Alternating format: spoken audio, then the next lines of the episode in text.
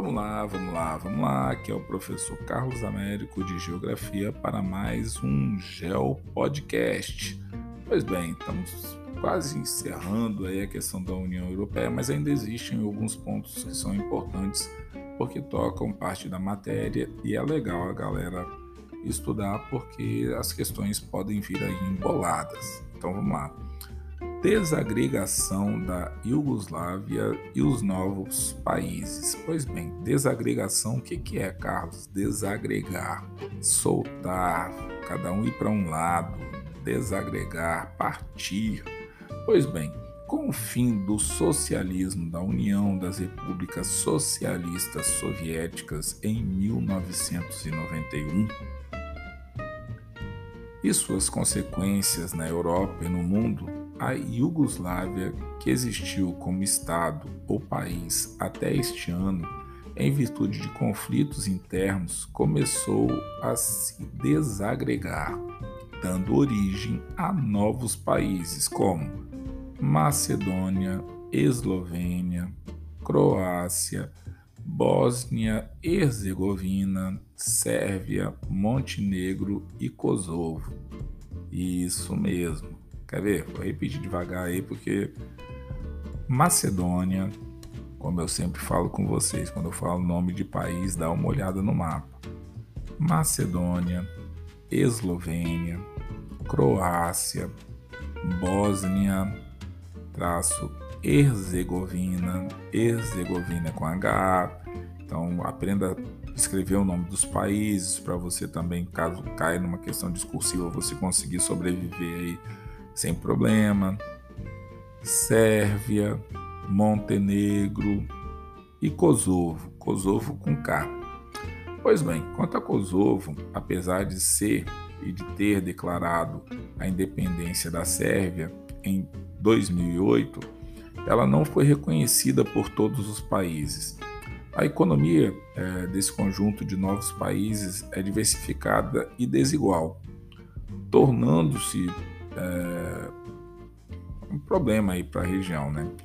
Então, por base, o PIB de cada um deles, é, relacionando aí as suas respectivas populações, o PIB per capita no ano de 2017, o da Eslovênia foi de 23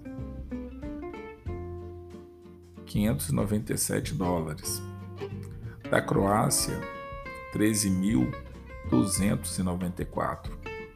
Com exceção de Montenegro, com 7.699 dólares, é o PIB per capita dos demais países ficaram abaixo de 6 mil dólares, sendo que o de Kosovo foi o menor de todos, 3.897.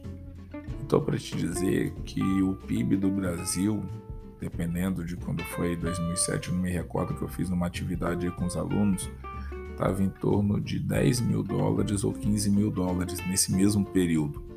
E olha que o Brasil é um país com problemas. Vamos supor que o Brasil, em 2017, que eu não estou me lembrando de cabeça não, porque aqui já estão uns 3 e 26 da madrugada e eu fazendo podcast ainda, mas vamos lá. Vamos supor que o Brasil tivesse com 10 mil dólares redondinhos de PIB nesse ano de 2017. O Brasil é um país com problema na divisão do PIB com 10 mil dólares já tem problema, imagina Kosovo com 3.894. Essa divisão chega a ser assim, pavorosa. Então, para efeito de comparação, o Brasil, no caso, nesse ano, tinha 9.821 dólares. Era menos de 10 mil. Pois bem, galera, Viu como é que o negócio é complicado? E quando eu estava falando com vocês aqui, eu estava no tablet aqui procurando aqui a atividade e achei 9.821 dólares. Então é o seguinte, galera, não é fácil. É, às vezes é, o texto traz a informação, às vezes o mapa traz a informação, às vezes o gráfico. Então, assim, você tem que ficar antenado da onde que está a informação e como que você pode comparar isso daí. Então, assim, imagina o quanto que é problemático você ver países ex países socialistas que estavam lá, de repente tem um produto interno bruto que, ao ser dividido pela população, consegue ser melhor do que países como Brasil, Argentina, Angola, África do Sul, por conta dessas realidades locacionais. Então, assim, vou ficando nesse podcast por aqui, galera. Um forte abraço e até.